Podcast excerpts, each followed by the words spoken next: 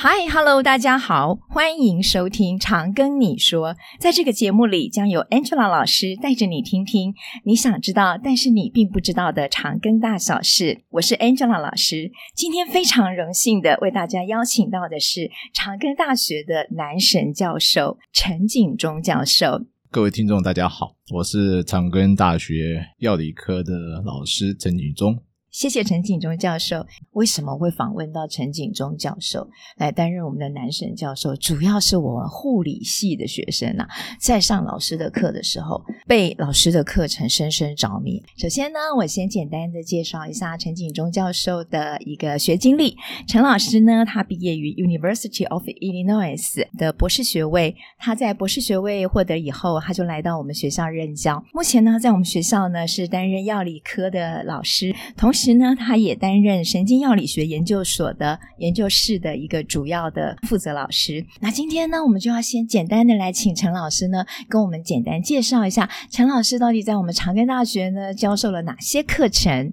我在长庚大学哦，一晃已经二十八年了哈。Uh -huh. 那我过去在长庚大学所教的一向都是。各个科系，医学院里面各个科系的药理学哈，uh -huh. 包括医学系、uh. 护理系，后来还有护治系、后护等等的哈。是。那当然，我们知道国内的医学系的药理学哈，这些课程。一向都是有好几位老师共同负责，合授，对对，不像其他学院里面好像一个老师从头上到尾。对，那我负责主要是中枢神经的药理学。对，没有错。陈老师啊，他所教授的这个课程主题呢，是关于多巴胺酬偿系统以及神经生态在中枢神经系统上所扮演的角色。其实我看完了以后，我还是看不懂，所以我今天一定要来好好的请教一下陈老师，什么叫做酬偿系统啊？能不能用一个比较简单的解释方式来跟我们收音机前面的高中同学，或者是即将要进来的新鲜人了解一下呢？酬偿系统哦，这是我们在演化过程中从动物到人类都有的一条神经回路哈。是。那我们讲简单一点，它什么时候会发挥？大家曾经可能都有上台领奖过的经验啊。那我上台以后觉得说，哇。非常的荣耀，所有的同学在底下都有非常羡慕的眼神看着我。哦、这个时候，哦、我们酬偿系统就开始发挥它的神经回应回路，就开始启动了，没有错。那其中最重要就是脑里面有一个大家可能也都知道多巴胺，嗯、对这个神经传导物质就开始分泌了，而且刺激你的酬偿系统。哦，所以你就会很开心，很兴奋，我就很高兴。对，对没有错。那这是一种有正性循环的，所以说我就希望我还有下一次。哦，所以一次一次，好像我们就会被把它持续的活化了。哦，那这是对我们来说是一个很正性的一个作用。当然，然后里面还有会附近的调控的哦，那我们就不说了哦。就是我自己的研究，平常在做药物学的研究哦，成瘾性药物。那成瘾性药物为什么会大家被它绑架不可脱离？那就是因为。像成瘾性药物，就是我们常听到的，就是安非他命啦、K 他命啦这些东西。对，那老师，这真的是非常重要的一个议题耶。老师，请多跟我们分析一下。你刚刚讲说我们会被绑架，为什么呢？是因为酬偿系统造成的吗？我讲药物成瘾这个议题，在全世界各地，包括台湾，都是一个越来越严重的一个议题。是。那不管是哪一种哈，像中枢我们的分类上面讲，兴奋性剂就刚刚讲过的安非他命、骨科碱。等等这些东西，对对对，或者讲到 K 他命或吗啡，对，这些都会刺激我们多巴胺的大量分泌。那久而久之，我们知道神经有一种叫做可塑性啊，是，所以久而久之，我们整个神经的结构或是它细胞的生化的变化都因此改变了。嗯，那一改变的话就不容易回头了。那从此以后，哦，我就想说，我吃了这个药物以后，我得到某种程度的快感。然后从此以后，嗯，我对于快乐的定义就变得不一样了。我非得到达这个 level，更高的一个 level，更高的层次，是这才叫快乐。哦。平常那些平常生活，我们细节那些日常生活的一些小小的那种愉悦感，对我来说都已经不是一回事。哦，原来是就好像是我进入天堂，我就没有办法再回到凡间去了。对，所以我就说这是被绑架。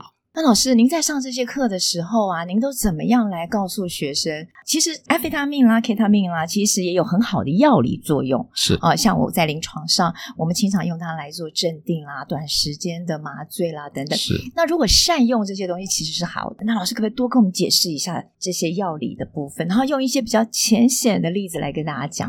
好，就顺着这个药用的方面来做一些描述哈。是。那没有错，我们知道骨科碱是非常强烈的毒品。是啊，安非他命也是，但是问题是，骨科碱同时也是很好的局部麻醉药。没错，那安非他命在国外都可以当做治疗过动儿的一个药物。对，那甚至呢，我们在讲哈，前阵子大家讨论过的大麻。那我常常上课跟学员讲哈，我大概三十多年以前哈，我曾经尝试过哈，因为美国有一天叫做 Marijuana Day，我，在四月份的时候，大家那边在校园里面公开吸食，我那时候也是跟一群大学生在吸。我现在跟学长做，我能够跟你讲，已经过了有效的追溯期哈，所以也没有 没有关系了。啊，老师呢？你说说看喽。但是我并没有什么特别的感觉，因为一堆人和在那边吃，那个十几个人再吸到一口，我那时候根本没有什么特别的感觉啊。不过。大麻是这样子哦，因为像北美洲都已经解禁了，对不对？而且不只是药用大麻，医疗、娱乐用大麻都很多州都已经解禁了哦，所以是变成是一个很值得思考的议题。我相信台湾是不会啊，但是我是觉得说可以把大麻里面的有效成分可以提炼出来，就是不会成瘾的那个成分抽离出来。对哦，就像吗啡一样嘛，吗啡从罂粟里面抽离出来，就变成非常好的止痛药。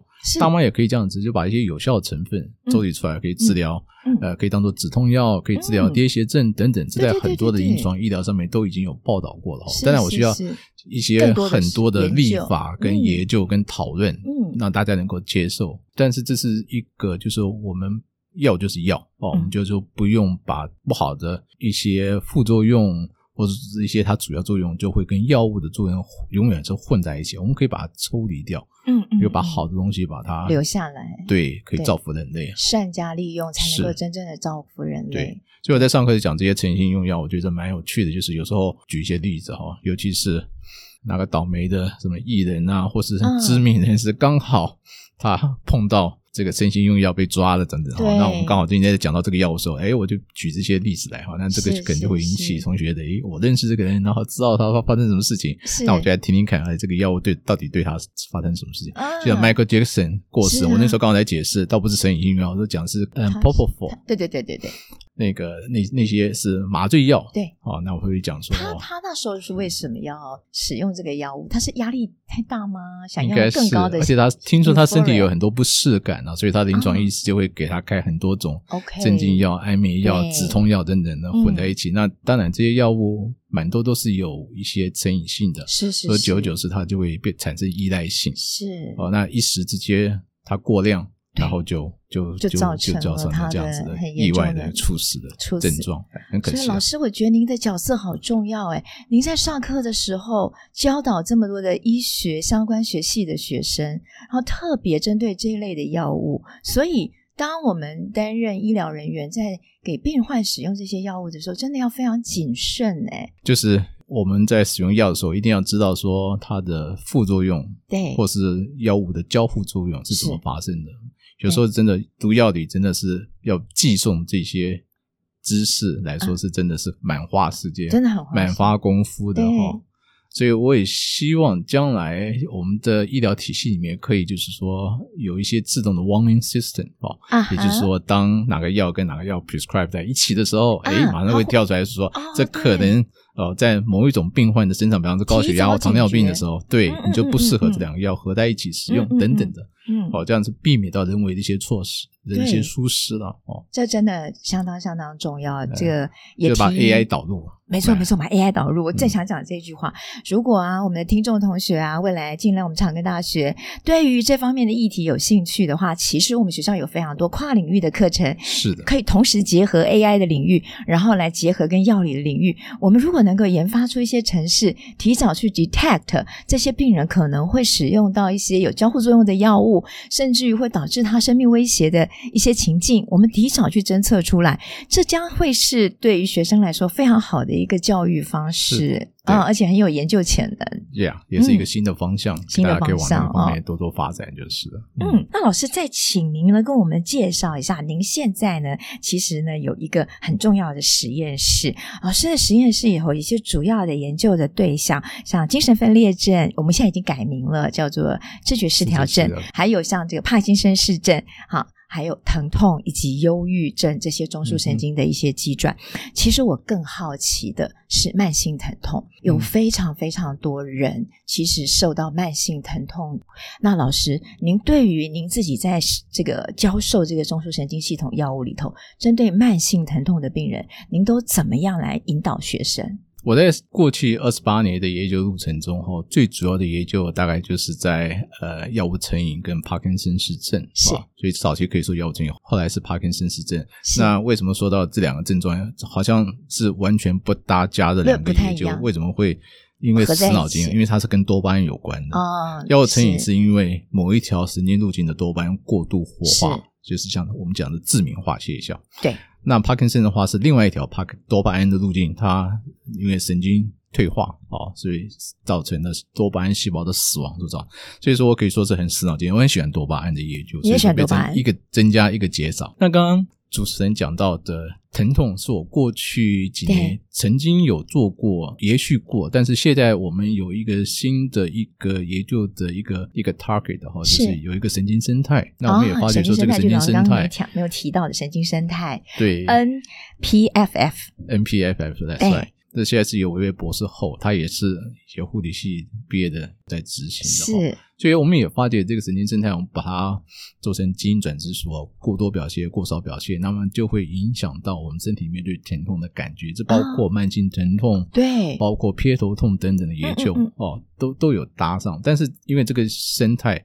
目前它生理功能非常不清楚，它也跟代谢症候群有关，哦，所以它有非常多不同的面向，跟感染、跟发炎都很大的关系。对，对没有错，嗯，疼痛、发炎等等，确实是非常有关系。嗯嗯嗯，所以，我想这个大概要留在以后。等我这位学生他到获得教职以后，他可以慢慢去研究。对，很长的一段路可以研究。尤其慢性研究现在非常不清楚，因为慢性疼痛有时候连吗啡这么强的止痛药都没有办法治疗，所以显然是有他自己独特的一个机制在。所以这个新的神经生态，既然能够引过我的慢性疼痛上，我们是希望能够观察到，或者说是不是可以开启一个新的一个可以治疗慢性疼痛的一个 target。老师可以多跟我们讲一点点。所谓的神经生态 NPFF 到底是什么吗？比较浅显的讲法，它是下视丘里面哈所分泌出来，主要是在那个地方会分泌出来的一个一个生态。嗯，那它不止在中枢会有它的作用，同时在周边神经也有作用。也就是说，我们在脂肪细胞上面会看得到脂肪细胞上面，对，所以它跟一些代谢、啊、代谢症候群、肥胖啊，哦、或是糖尿病等等。现在看起来都有都有相关都有相关性，对。但是我们比较有兴趣还在中枢的调控，因为这到底是我们的专长啊。对，所以我们就想看看是不是透过一些从 peripheral 到中枢的一些回馈的机制里面受到 NPFF 的调控。嗯、所以现在就像我刚刚讲到说，它可能跟忧郁、焦虑、代后症候群、疼痛都有关系，睡眠障碍可能都有关。对，所以这是一个非常因为生生态哈，这种东西真的是它到处都有。它肯定要扮演一个神经修饰的角色，他，不记得是扮演一个主要的角色，但他可以修饰，他可以修饰，这个可能要花很长的时间，很长的时间研究清楚。但是好在就是说，我们有些分子的工具，就是基因转殖术啊，让它让它把它基因剔除或者过度表现哦，那这样子的话，可能可以一步一步的去理清它在中枢跟周边的作用。对，所以也提告诉我们的听众同学哦，如果你未来进到了我们学校里头来，如果你也对这些东西很感兴趣的话，陈景忠教授的实验室里头其实还提供了相当多的资源，有博士后，然后会有博士生、硕士生以及大学生的一些研究资源。对，老师会好像越来越多了，大学生越来越多，老师会带着你一步一步的去找走向这个你很想探索的这些跟帕金森氏症啊、忧郁啦等等这些治疗的。药物的一个机转，好，嗯、那您觉得哈，什么样的学生的特质啊，比较适合来念药理方面？因为我我会这样问，主要是我自己的小孩在高中的时候，他的化学不错，那我就会希望说，哎，他是不是可能可以去念跟化学相关的科系，像药理啊什么等等？那老师，您自己原来是念，您的求学背景是什么？好，我大学时候我是台大动物系的哈，现在当然被改名叫做生命科学系，是是是，生科哦。是。那我后来到国外的时候，我就是在呃去生理那个科系里面哈，所以我自己的博士学位实际上是 physiology 的哈，并不是 pharmacology。但是我后来到博士后的时候，就就开始就是一直跟着 pharmacology 有关。说实在。生物医学全部都是相关的。今天不管是生理、药理、微免，或者是生化等等哈，其实它的应用的技术大概不会差的，只是说你把它应用在哪个系统上面，哎，就变成说，我如果说你做微生物免疫，那就是那样子。那我们做神经系统，就不要在生理跟药理哈。